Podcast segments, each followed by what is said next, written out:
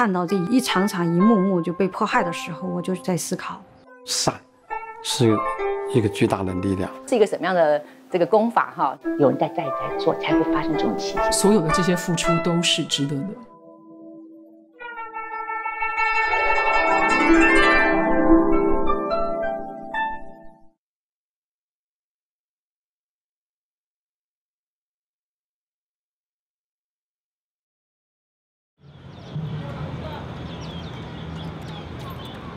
这是二零一二年的四月二十九日，为庆祝法轮大法红传二十周年，而在台北的自由广场举行的大型排字排图活动。七千多名学员从全台各地赶来，用这种方式向人们展示法轮大法的美好。今天来到这边，觉得非常庄严，也非常神圣，啊，也感到非常的荣幸。因为下个礼拜就是我们师傅的生日，那我们今天今天是带非常呃快乐的心情。哦，我今天来到自由广场，为了牌子，很高兴呃，今天能够当整体的一份子。嗯，今天黄红色的。那学法轮功对你最大的改变是什么？不跟人家吵架。七十九岁的时候，哈，呃，就是脚都跑很难难走了，啊，脚脚很不好啦，哦，啊，练法轮功以后，哈，嗯，走得很好。觉得自己蛮幸运的，因为之前德法之前，大概我自己知道了，那个个性比较冲动，哎呀，就口气也比较不好。那德法以后，我才能够跟我太太一路走到现在，因为我们那时候就已经认识了。他是因为我脾气有改善，所以后来他才决定嫁给我。对呀。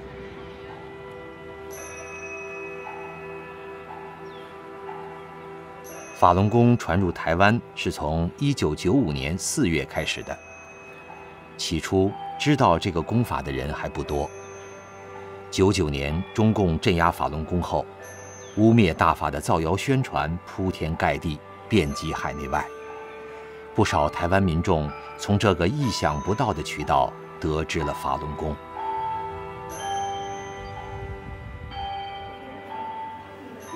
记得一九九九年在电视机前看到一则新闻，是来自于中共报道一则关于国内的一个修炼团体被中共禁止了。当时我觉得我脑中出现了一个想法：中共的人权本来就是一个人权恶棍，是一个非常不好的政权。他有什么样的资格可以给把一个修炼团体列为不好的宗教？当时我的想法是觉得中共说不好的，或许是非常好的呢。那我看到那个新闻的时候，呃，我想以我作为一个新闻学者的判断，我们长期都知道中共的媒体就是喉舌媒体，中共出来的这些消息哈，那他要打压什么团体啊？那我们也都知道，其实就是所有的民间的。想要自由表达的哈，自由表达的、自由信仰的哈，他都会打压。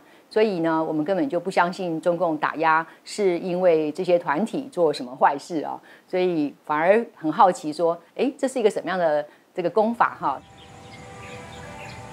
为了查明法轮功是否如中共喉舌媒体所说，台湾当局决定展开调查。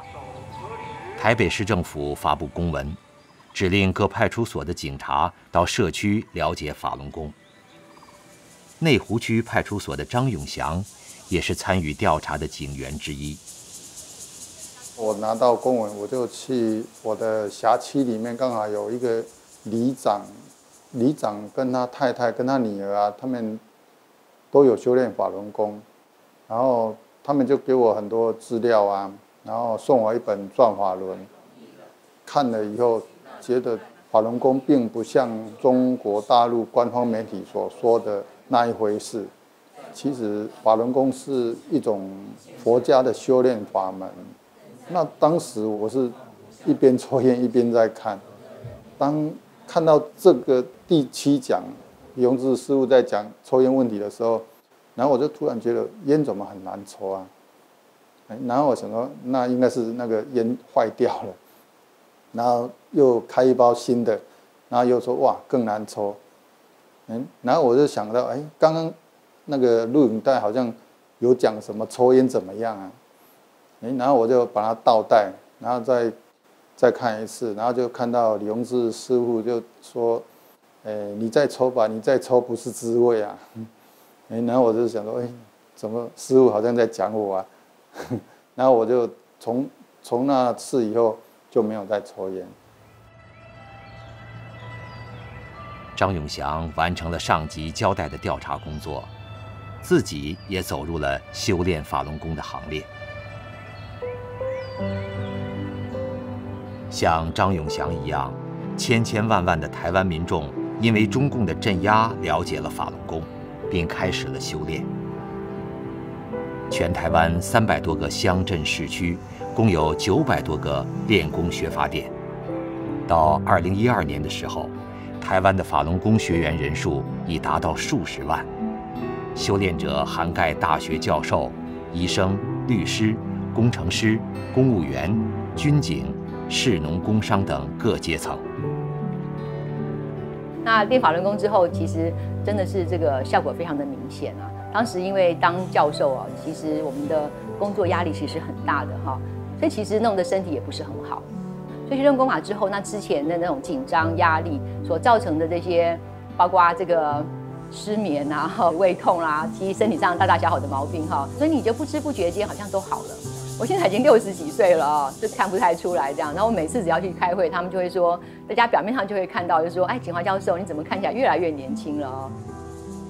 我叫李正雄，我今年五十二岁，在军旅服务了大概二十八年的时间。这张是我呃十几岁的时候啊，我得了 B 型肝炎。照片。修炼以后呢，我去买保险，然后。这个保险说你有你有这个好像 B 型肝炎吧，你要去做健康检查，啊，他才能够保险。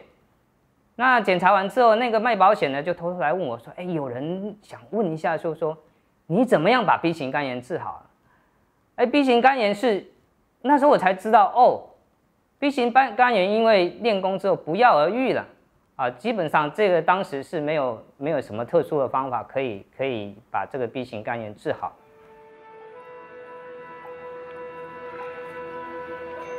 动作要缓慢圆。在同文同种的台湾，法轮大法福泽千千万万的百姓。可是，在中国大陆，中共当局用暴力和谎言对法轮功学员进行全面的迫害，从最高学府到一般百姓，谁也逃不过黑云压顶般的厄运。九九年以后，学校就开始封杀法轮功了，就不许练功，不许在外面练功。然后，警察包括保卫处的都来找我，因为当时心里很难受啊。从表面上看，我们就是一个很普通的教师，也是兢兢业业为学校工作的，大一点说是为社会好好教书的，怎么会弄到警察找上门的份儿上呢？我说我在清华那么多年了，领导都没批评过我。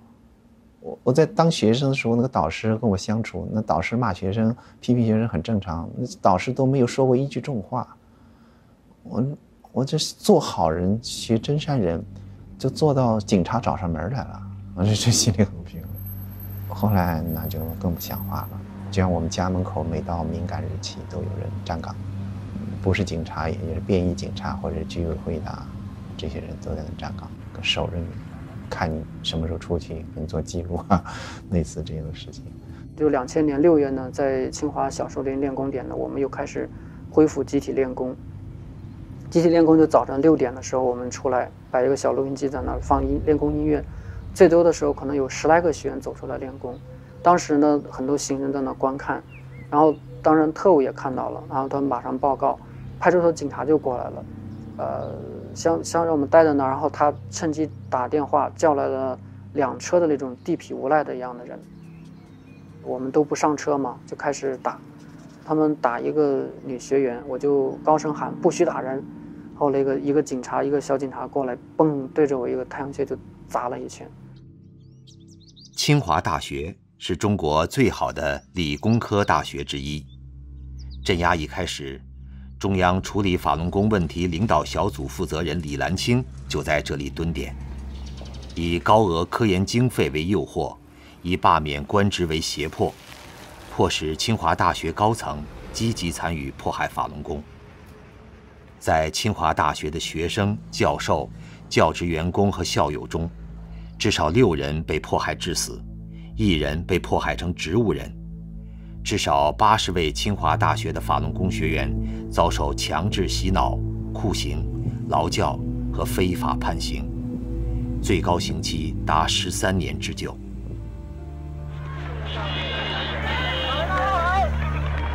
对真善忍的迫害，从上至下，从下而上，同时在全国展开。中共以举国之力打击社会各阶层修炼法轮功的民众。用暴力和谎言逼迫老百姓放弃道德和良心，这样的暴行对中华民族的打击是巨大的。不少善良的家庭遭受了灭顶之灾。武汉的彭维胜和李迎秀一家五口都修炼法轮功，这是一户普通的人家，父母靠修自行车维持生活，哥哥彭亮。摆摊雕刻为生，弟弟彭敏在一家小公司上班，家里最小的是妹妹彭燕。虽然经济不宽裕，但一家人和和美美，过着平静的生活。迫害开始后，彭敏因进京上访，被抓到武昌清林看守所。二零零一年一月九日，他被打得脊椎粉碎性骨折，全身瘫痪。三个月后去世。在彭敏被强行火化的当天，他的母亲和哥哥就被送到洗脑班强行转化。一个月不到，母亲李迎秀也被警察毒打致死。他的父亲彭维胜在被劳教、关洗脑班多次后精神失常。哥哥彭亮和妹妹彭燕也被多次投入监狱和劳教所。北京昌平区的陈淑兰，娘家六口人都修炼法轮大法。从2001年起，他的父亲陈运川、母亲王莲蓉、两个弟弟陈爱忠、陈爱丽和妹妹陈红平先后被迫害致死。陈淑兰本人曾被非法判刑七年半，出狱后再次被抓。2013年又被判刑四年。身体被折磨得胸椎和腰椎多处骨折，导致重度伤残。二零零五年八月，从中国国内传出了这样一个录像：沈阳市鲁迅美术学院财务处职工，三十六岁的法轮功学员高蓉蓉，因被沈阳龙山教养院警察连续电击面部近七小时，导致严重毁容。到了晚上九点，狱警还要接着电击。为了求生，高蓉蓉从施暴现场狱警的二楼办公室窗户跳下，结果骨盆两处断裂，左腿严重骨折，右脚跟骨裂。事件发生后，龙山教养院一直没有通知他的家属，直到七天之后，家属接见的时候才得知这一消息。在家人的强烈要求下。高蓉蓉从公安医院被转送到中国医科大学第一附属医院五楼骨二科。我们现在看到的就是当时拍下的镜头。今天是二零零四年五月二十五号，我现在身受重伤，在沈阳第一医科大学骨科二病房。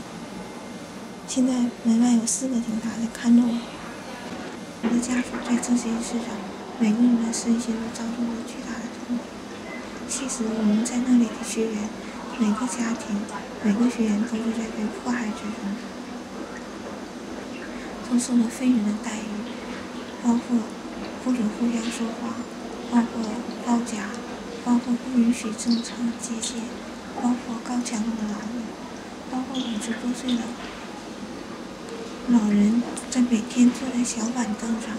手在不停的干活，不管身体状况如何，这些都是非人的待遇。我们对法轮功这这些做好人、修真善人是没有这些善良的人却没有一一点良知，很残酷的折磨、伤害。所以，我现在在这里，我希望我们获得自由。我希望将你一手牵引的这场被法轮的镇压，能够得到全世界善良人们的重视。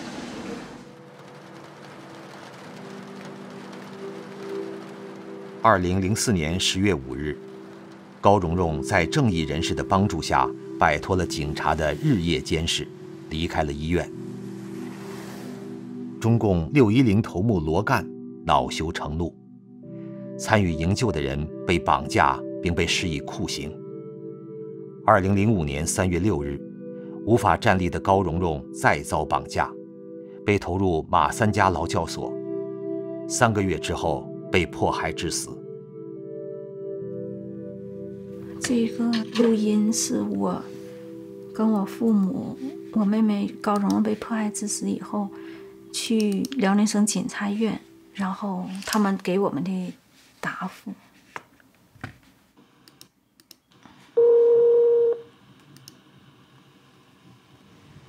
这人是不是法轮功的？当对呀，我妹妹就是啊。所以他是一个特定的历史时期、特定人员的案子，他就由六幺零办公室来牵头搞，明白我的意思不？我跟你说，所以你这案子呢，最后现在你还得找他，他这个组织我跟你讲挺庞大。六幺零算个什么单位？他就是除了镇压法轮功，我也不知道他是个什么单位，但是他是一个特定历史时期成立这么一个单位，这明确了吧？但是我跟你说一句啊，但是啊，不，您知道是，但是检察院。他的工作也要受人家那个时候六幺零的指挥。这个事情，你妹妹的事情呢，他不是我一个人能左右得了。呃，而且省六幺零办公室呢，省委省政法委书记亲自过问，而且直接交给沈阳市六幺零办公室查办。你现在叫我像一个省院的一个处长过问，呃，沈阳什么党委的事情，有那么过问的吗？不是，是这样。呃，我跟你说清楚。省委领导已经明确我们，因为我们和这个案子，人不让我们干干预这个案子。可四六幺零主任说让我们找检察院呢。我就达不到这啊。四六幺零那个宋主任，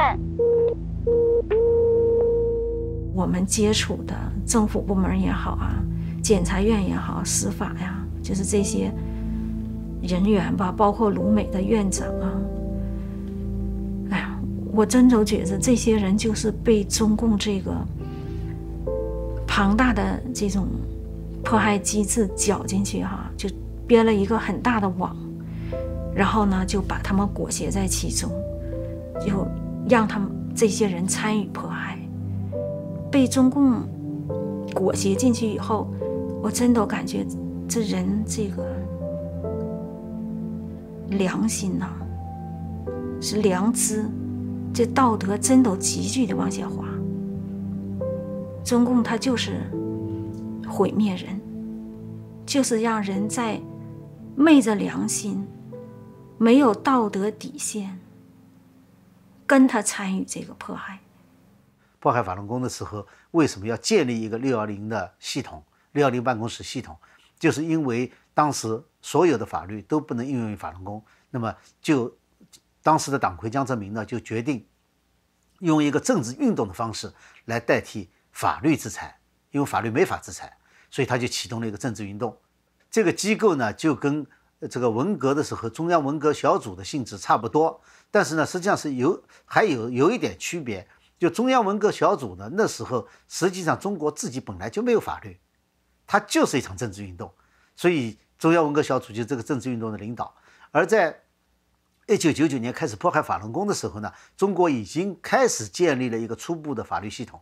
而且确实是想向法治方向努力的，呃，所以六幺零办公室这个系统呢，它是完完整整的把中国刚刚建起的这个法律系统给彻底的破坏了。从九九年七月对法轮功的迫害开始以来，所有的单位、学校、街道乃至家庭都被要求参与转化法轮功学员的思想，逼迫他们放弃对真善人的信仰。六一零办公室订立极高的转化率要求，达不到要求就会集体受惩罚。单位和学校把不愿意放弃信仰的法轮功学员送进劳教所洗脑班，通过酷刑和强制洗脑手段来完成转化率的要求。与此同时，中共利用心理学研究，寻找更具欺骗性的手段，来控制法轮功学员的行为，迷惑他们的理智，以动摇和摧毁他们的信仰。就是劳教所的所有的管班，就是呃，从大队长到一般的干警，他们所有的人都经过心理学的培训，就是整个从早晨起来，一直到到夜里，我所有的行为、情绪状态，他们就是就都要。详细的记录，所以他什么时候，呃，给你好脸儿，什么时候那个就是说拿你家庭、拿你孩子来打击你，然后什么时候呢拿肉体酷刑折磨你，他都把握了，然后就开始对你进行，就是一天多少个小时的，就全方位的。就是让你的思想处于在他们的那种操控下，然后就强制的、强力的压进一种他们的那种观念，就是让你心里造成一种错觉，造成一种错乱。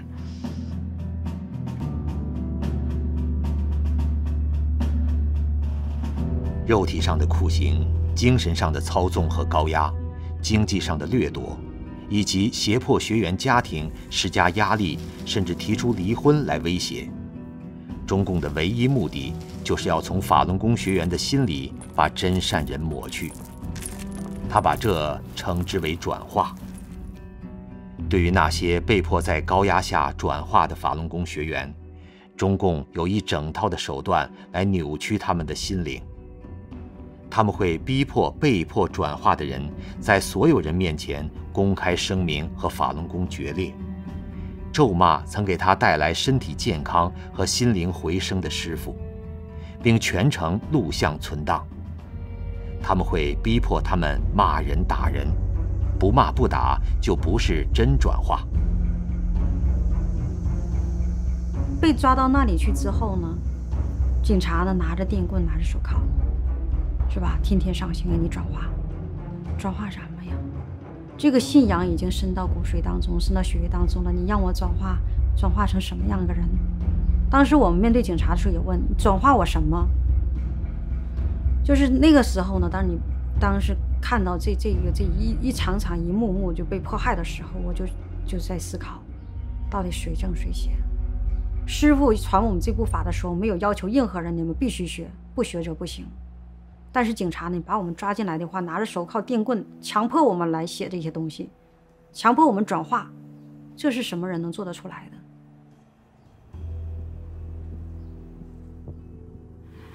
其实，大家谁都知道，这种转化，实际上你转了以后，那种感觉，真的就是，就是生不如死的那样一种折磨。所以，有的学员就在这种情况下就精神错乱了，就被逼疯了，因为他他明白的那一面，他知道他生命中最宝贵的，他灵魂中最宝贵的东西已经被活生生的接走了。这种大面积的、不惜穷尽所有手段。以灭绝人的精神为目的的政治运动，从古到今都没有过。对于不放弃修炼的法轮功学员，除了采用酷刑和心理残害，中共还强灌或者强制注射损害神经系统的药物，或把学员送入精神病院加以残害。二零零零年的五月二十三日，三十二岁的山东淄博电脑工程师苏刚。被警方拖进一家精神病院，医生每天两次给他注射大量长效破坏神经中枢的药物，八天后出院时，苏刚已无法正常饮食，他目光呆滞，表情麻木，肢体僵直。十天之后，这个原本健康的年轻人就因心脏衰竭而死亡。很多的法轮功学员呢，他在医院里面就是被强迫用的药是抗精神病的药物，呃，包括什么氯丙嗪啊。冬眠一号啊，冬眠灵啊，什么苏比列等等，这些全是抗精神分裂症的这种药物。它的那个作用机理呢，就是阻断很多在神经系统里面很多的那个呃神经的介质的传导。对于那个精神病人来讲，就是有一些治疗的效果，但是同时它也有副作用。那最严重的一种副作用或者是毒性吧，是叫抗精神病药物的这个恶性症状群。它的那个表现呢，就是肌肉的僵直、高血压、心跳加快、高烧，而且呢还有那个意识的丧失，还有一些血液上面的变化。要是不及时的治疗的话，它造成的这个死亡率。可以高达百分之二十到百分之三十。假如说同时用这个注射的长效的抗精神病药物的话，死亡率还会增加。对于法轮功学员来讲，他们是心身正常的人，不是病人，所以他们所受到这种强迫的超高剂量的这种治疗呢，都是一种惩罚性的，而且是造成了极大的伤害和很多这个致死的案例。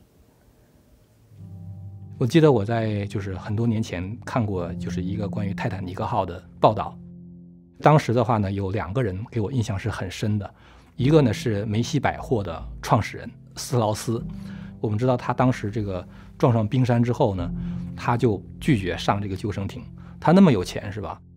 然后的话呢还有一个人叫做雅斯特上校，这个人的话当时也是世界上的首富之一，他当时那个钱呢可以造十一艘泰坦尼克号。但是呢，他们都选择了和这个船一起沉没，为什么呢？因为他们觉得我们作为一个男人，我们要像一个绅士一样，他宁可把那些三等舱的一些妇女和小孩送到救生艇上，但是他们自己却拒绝上救生艇。我们可能会想，就是如果他们活着的话，能给这个世界创造多少财富？但是其实财富的创造是永永远没有止境的。重要是当他们就是决定牺牲的时候，他们留下了一种精神。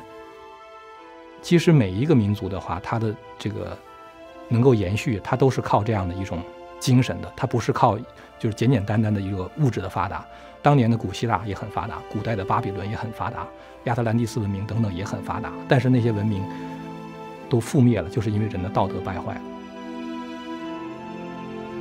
对真善人的信仰，它实际上是中华民族的，就是文化中的精髓。所以这样的话，当我们能够回归这样的文化的时候，实际上是在重建这个民族；而共产党的话呢，毁灭这个文化，它实际上是在做中华民族的一个灭绝运动。所以我想，就是这个我们不光要看到表面上这种暴力，就是对这个人的这种折磨和屠杀，更重要的，我们应该看到背后它对民族一个长远生存的这种影响。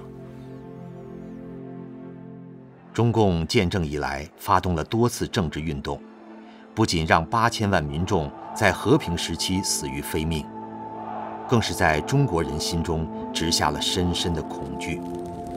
从国家主席到平民百姓，中共要镇压谁都可以轻松办到。而这一次，中共要灭绝的是人们渴望返本归真的善性，要镇压的是放弃世间执着的修炼人。在似乎看不到尽头的苦难中，对大法和师父的坚信。让很多修炼人生出超越常人的智慧和力量，而且让周围的人亲身见证了大法的慈悲与威严。从我自己个人来讲，我总觉得我要把大法的美好告诉世人，让世人也知道大法的美好。大法是被中共迫害的，可是，在监狱里面，他又他不允许我们跟犯人说话。啊，都有人就是紧紧跟着我的，看着的，绝对不允许你说话。那我又怎么去告诉世人大法美好呢？最好的方法就是用我自己的行为，啊，用我自己的那种在大法中修成的那些美好的东西展现出来，给给他们看。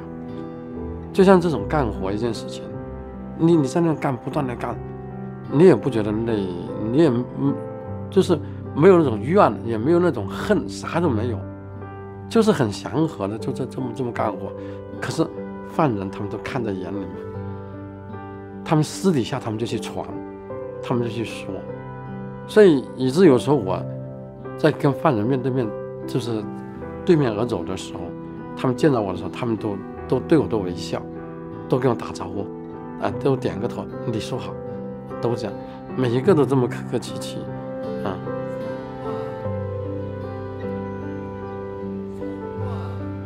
就在我们那个严管大队的时候，我们那个大队长姓蒋，有一次他跟我讲，他说我经常在你身边转来转去，就想对你下手。狠狠的弄你一次，但是每到你身边转来转去的时候，他说我就下不了手，因为你太善了，我没法下手。那他这么讲，其实也同样的证实了大法，证实了是我讲的前面讲的法，就是善，是一个巨大的力量，啊，能够解体邪恶，融化钢铁都能够融化。我记得一次呢，就是有个叫刘世琴的老阿姨，就被警察拽出去了，拽出去呢，然后打的用鞋底抽的，抽的这个脸呐，啊，整个人就变形了。当时我们就知道他拖出去的时候，这个人呢是他，回来之后呢就知道是这个人，但是从外在上一点也认不出来这个老人家了，就是人神共愤的一件事情哈。每个人呢就是不吃饭。不吃饭的，那个时候没有任何语言呢能来不让说话的，互相之间呢，那个时候就是一个小动作，就把手放在嘴上，然后憋一下，一个传一个的话，这个就传下去了哈，这个就是不吃饭，大家都懂的，就维持了三天的时间，大家不吃，其实那个时候营养已经很缺乏了。一顿饭不吃就有点，就是一天下来的时候人就有点要昏昏过去的哈。但是大家依然就坚持着。后来警察呢就有点受不了了，他就挨个来问，说为什么不吃饭？他说你们不就是声讨我吗？你们不就是怎么怎么样吗？因为他这打的这个人嘛。然后我也没说话。平时讲真相，我跟他说的是最多的一个人了。但那个时候我不知道该说什么了，或者什么才对他有用了。他说了几分钟以后，他问他去看一下，他静下来看我。他说：“你为什么不说话了？”我说：“我可以说吗？”他说：“你说。”他这个时候就坐在桌子上。我呢，我不知道当时哈，我就是一种什么力量，我就把手就指向了天。我说：“我要提醒你一句。”我说：“我不得不再提醒你一下。”我说：“这些修炼的人呢，你这么对待这些修炼的人，人这边可以不计较，但是你要问天是不是答应。”神佛是不是答应？当我说完这句话的时候，就一股力量，就像那个电流一样，一下从我这个手指就就就就下来，一直到脚下，我整个人就被震了一下。当时呢，他就愣了，他愣了，愣了的就是没有话说，他就来回踱着步子，踱着能有能有几秒钟之后，他就赶着走，赶着说：“哼，哼。”但是他就说：“他说如果如果我要信这个，我比你还坚定。”当时我就不知道他，他可能真的就是被这句话给给激住了，他不知道说什么了哈，他就觉得这句话也失言了，他就一摔门走了。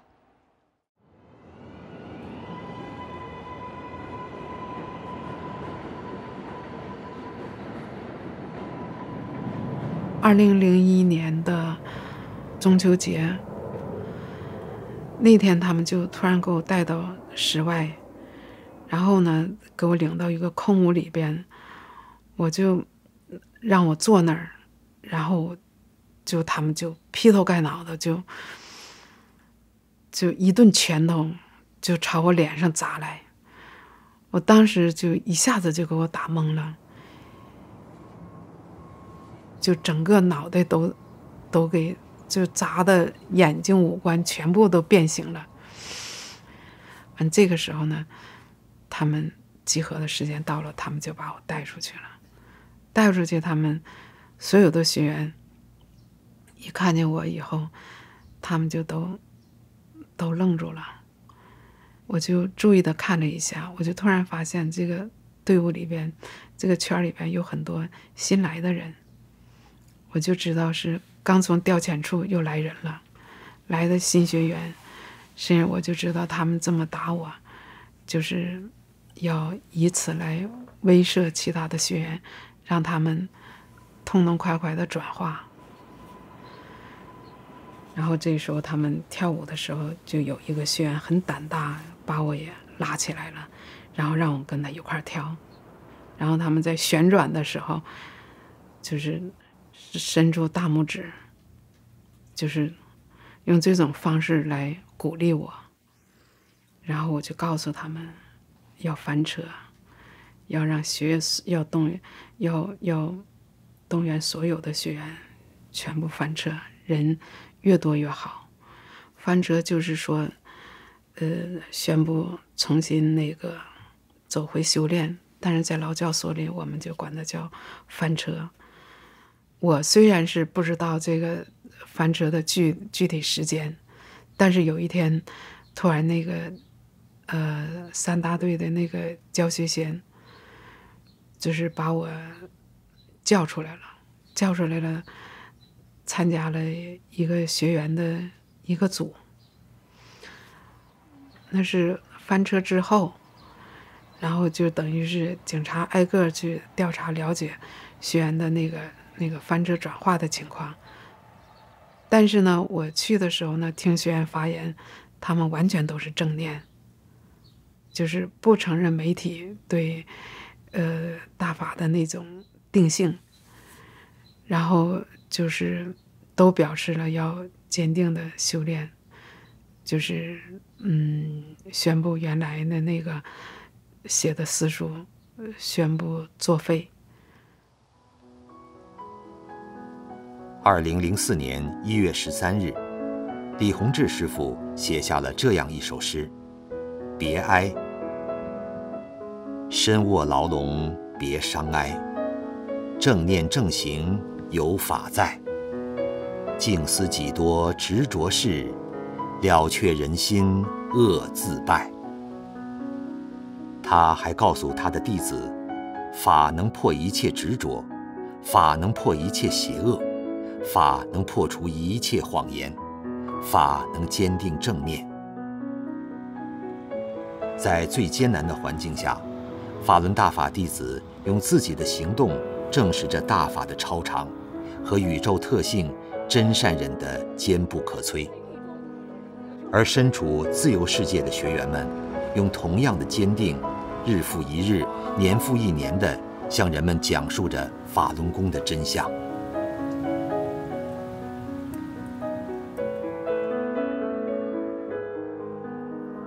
位于美国东部哈德逊河下游的这座岛屿，从面积上来说，是纽约州最小的一个郡，但是它却是纽约市乃至全美国、全世界最繁华的地方之一。这里的许多街道和建筑的名字，都是现代商业文明的象征。二零零四年七月底的一天，在这个标志着财富的著名大道上，第一次出现了这样的情景。这个酷刑展呢，可以吸引很多很多的人，很多的人他都非常惊讶，怎么这样子？我就告诉他们，韩喷发生在中国，因为中国呢，只是修炼法轮功，就就把人打成这个样子，像这样的人都是千千万，打死了很多，而且现在还有几十万人关在监狱里面，呃，所以我觉得这种效果特别好，能够震撼人心啊。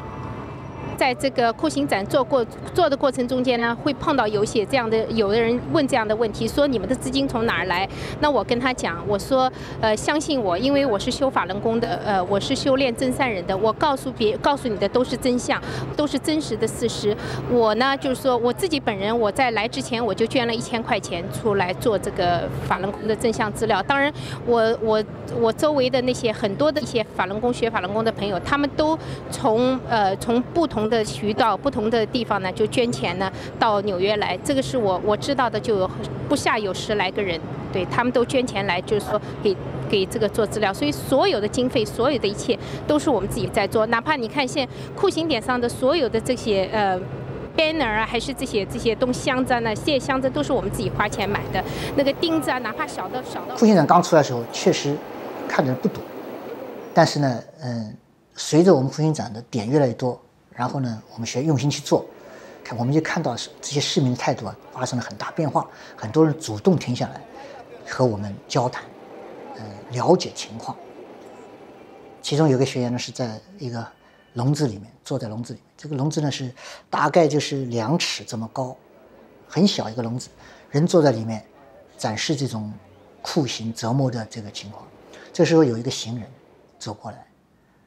走过来以后呢，呃，他看到这个情况呢，就是跪在这个笼子前面，啊，就是说，就是他觉得这个事情就是非常非常的震惊，然后呢，他就站起来，然后呢就走了。走了以后呢，他后来又回来，回来以后呢，他拿了一枝花，这个花呢，他就是给那个在笼子里面的学员。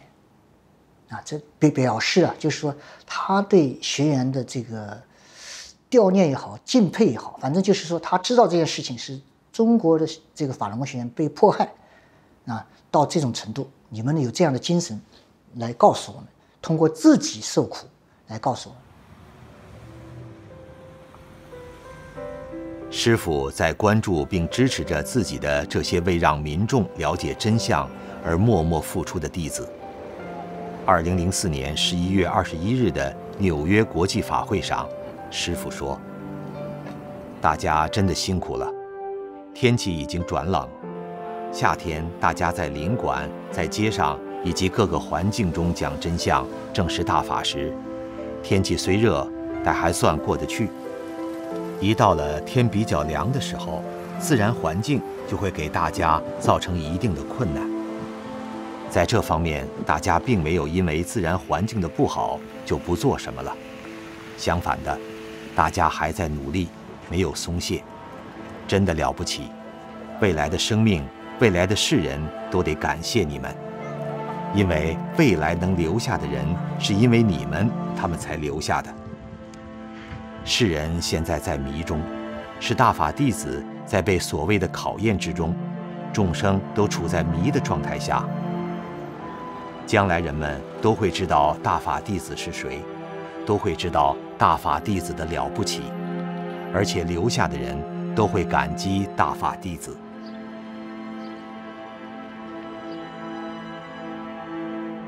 从2004年的夏天到2005年，从曼哈顿中城开始，一直朝北，每天同时八到十个酷刑展示。学员们在酷热和寒风中坚持了近一年的时间，而与此同时，用法律来捍卫正义的努力一直在进行着。二零零零年八月二十五日，北京学员朱科明和王杰向中国最高人民检察院寄出申诉状，指控当时的中共领导人江泽民、罗干、曾庆红迫害法轮功。严重败坏了国家声誉和社会道德，破坏了国家体制、宪法及法律，要求恢复法轮功及其创始人的名誉，并赔偿所有法轮功学员因镇压所遭受的损失。可是，他们的申诉并没有得到法律部门的正常审理，相反，却导致了一场血腥的报复。在江泽民和罗干的亲自指挥下。两人被抓捕，朱科明被判刑五年，而王杰在被抓三个月之后被保外候审。因为那时的他已经完全意识不清，大小便失禁，需要隔天洗肾一次。半年之后，在朋友的帮助下，他逃离中国，辗转来到了他六姨段威在印尼的家。因为刚开始不是什么，他也不讲。有的时候，我跟那个病人讲真相的时候，我讲着邪恶破坏的时候，也是在讲。他说：“没我姨的事，我姨不知道，什么都不知道。”我说：“王杰，你怎么回事啊？就跟好像是就是警察那地儿一样。我一不知道，我一什么都不知道，保护我，你知道吗？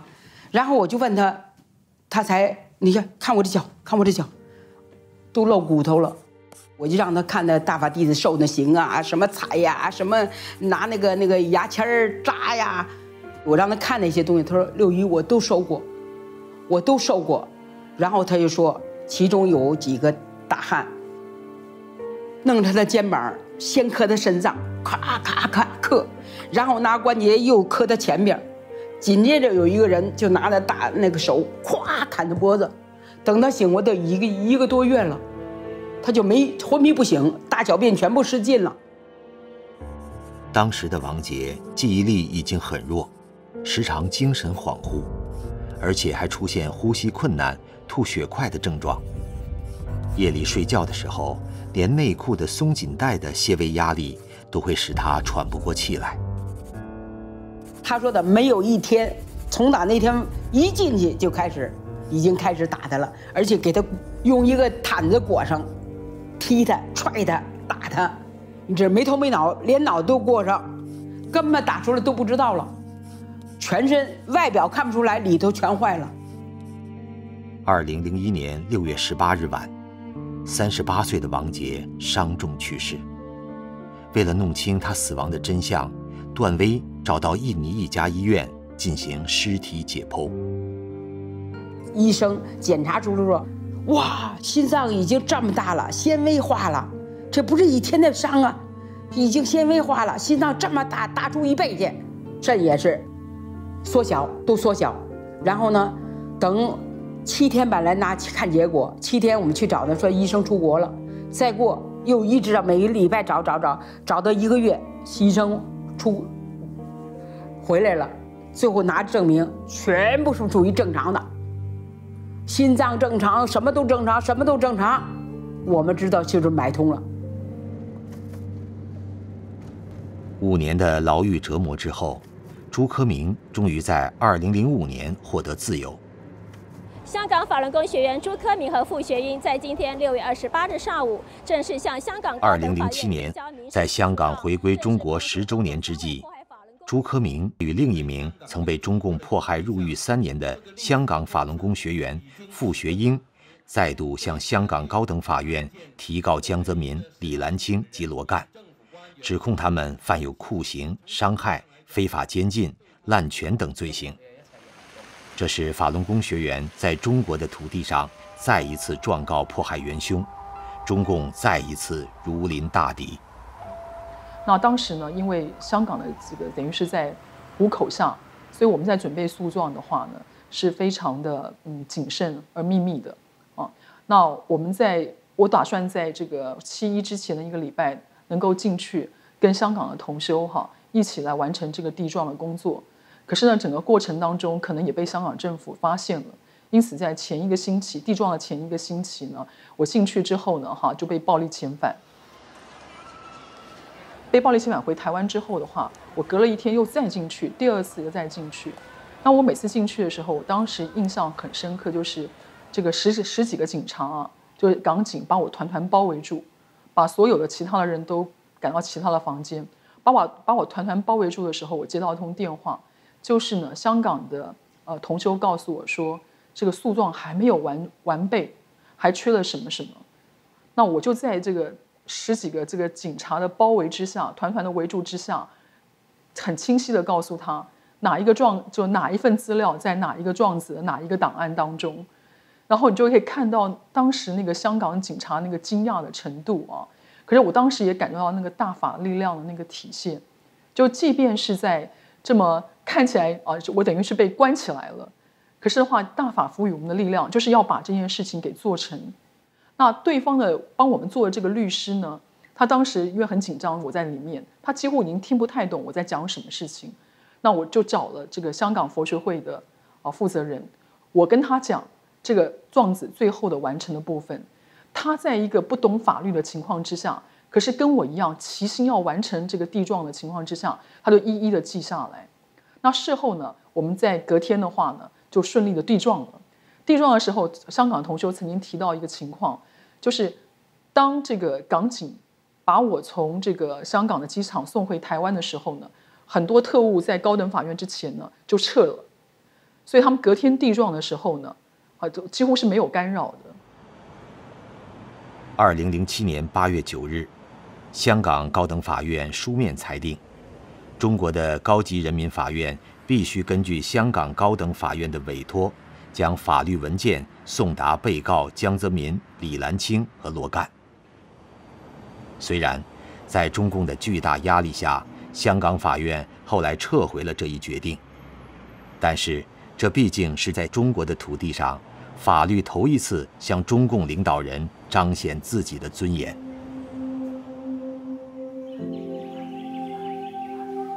人类的法律毕竟是起源于对神的信仰，彰显的是不可侵犯、不可蔑视的天理。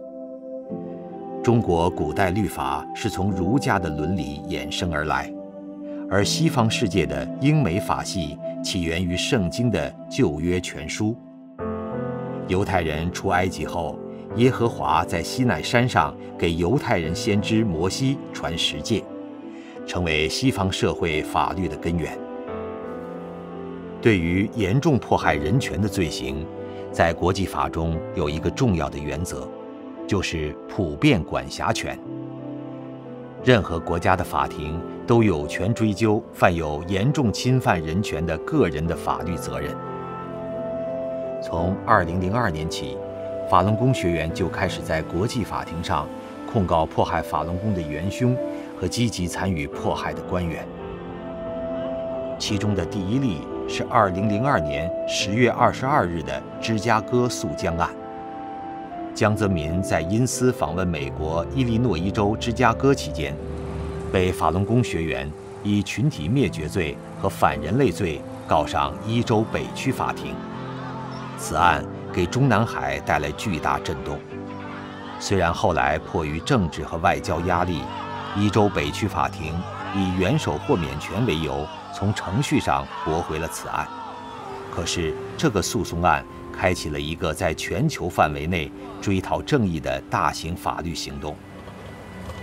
到目前为止，以江泽民为首迫害法轮功的元凶及其同伙，共二十五名中共官员。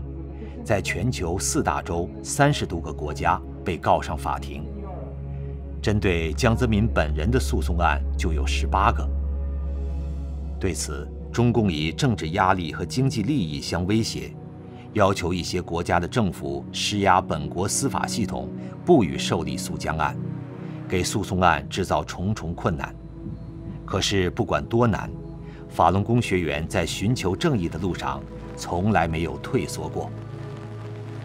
二零零三年十月十五日，十五名法轮功学员以群体灭绝罪和酷刑罪向西班牙法庭控告江泽民及六一零办公室头目罗干。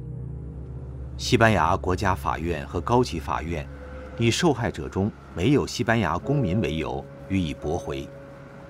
受害者代表律师向西班牙的最高宪法权力机构宪法法院提出上诉。说明这一迫害案件是针对一个信仰团体的大规模群体灭绝，不只涉及一个国家或几名受害者，而是波及全世界的一个极其恶劣的罪行。所以，任何国家都有普遍管辖权。我回忆起一个小插曲。当我们的控告被驳回后，我们向西班牙最高的宪法法院提出上诉。我为了这次上诉做了充分的准备，准备了很多的材料。但这时我发现，我得触动坐在那里的十个法官每一个人的心。在那一瞬间，我把手里所有的纸张都推到了一边。我必须从心里向这些法官们讲清迫害的真相，他们必须了解中共的邪恶本质。我开始在法官面前陈述，这时我看到，本来法官们都是低着头在做记录，后来却抬起了头，认真地听我讲述，用心在听。快结束的时候，我看到有的法官的眼角含着眼泪，这一点使我很清楚地认识到自己内心中的转变。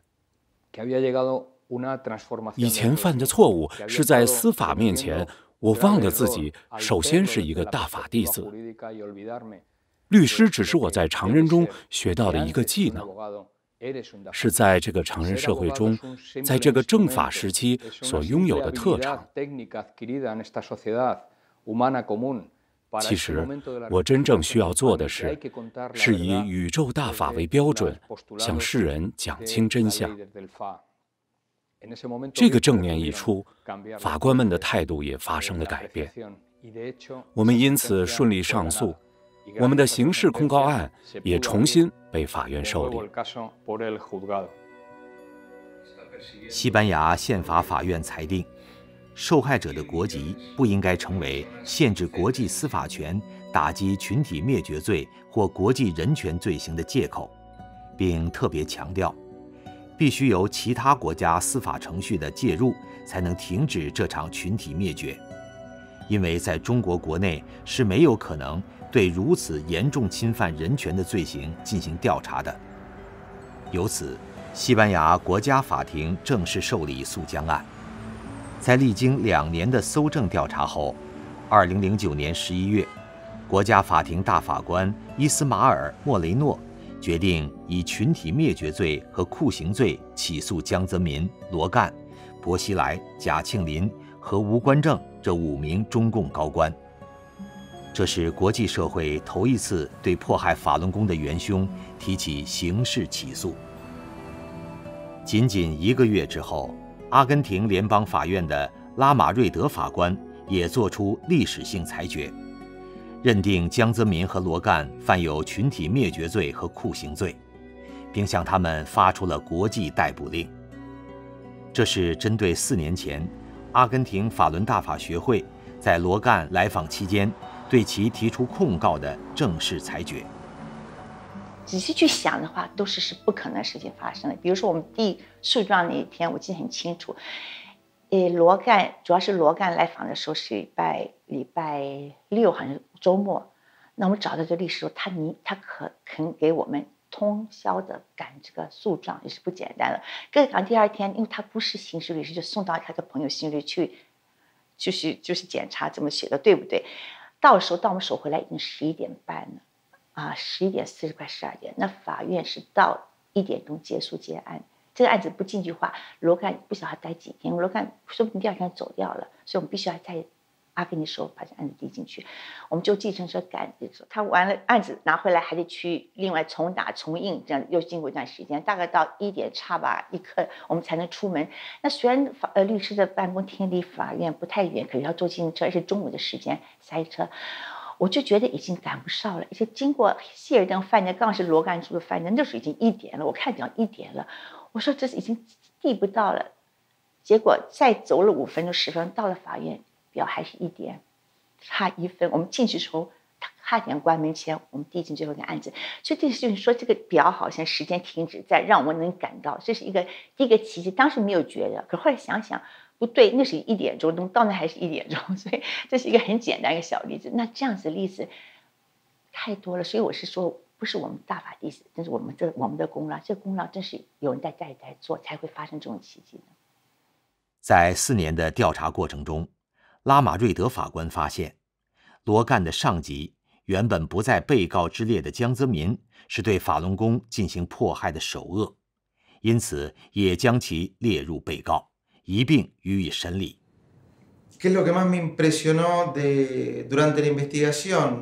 让我最为震惊的是这种高度系统性的酷刑手段。中共各级政权如此严密的、有组织的、层层推进迫害法轮功的政策，从中共中央最高层的官员到各级地方政府，从警察、军队到司法系统，全都卷入这场迫害。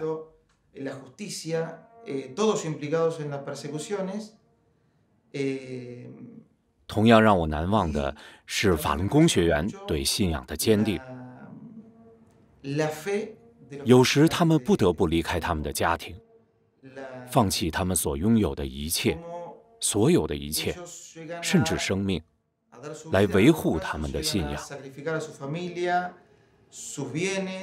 最令我难忘的是那些酷刑的直接受害者，他们亲口讲述的自己的亲身经历。对他们来说，肉体上的折磨不是最可怕的，他们所感到的最刻骨铭心的痛苦，是他们被强迫放弃自己的信仰。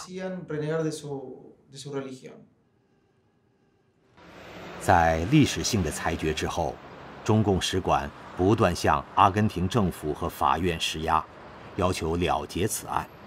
不久，拉马瑞德法官被迫辞职，执政党有意安排的法官上任后，撤销了国际逮捕令，并以证据不足结案。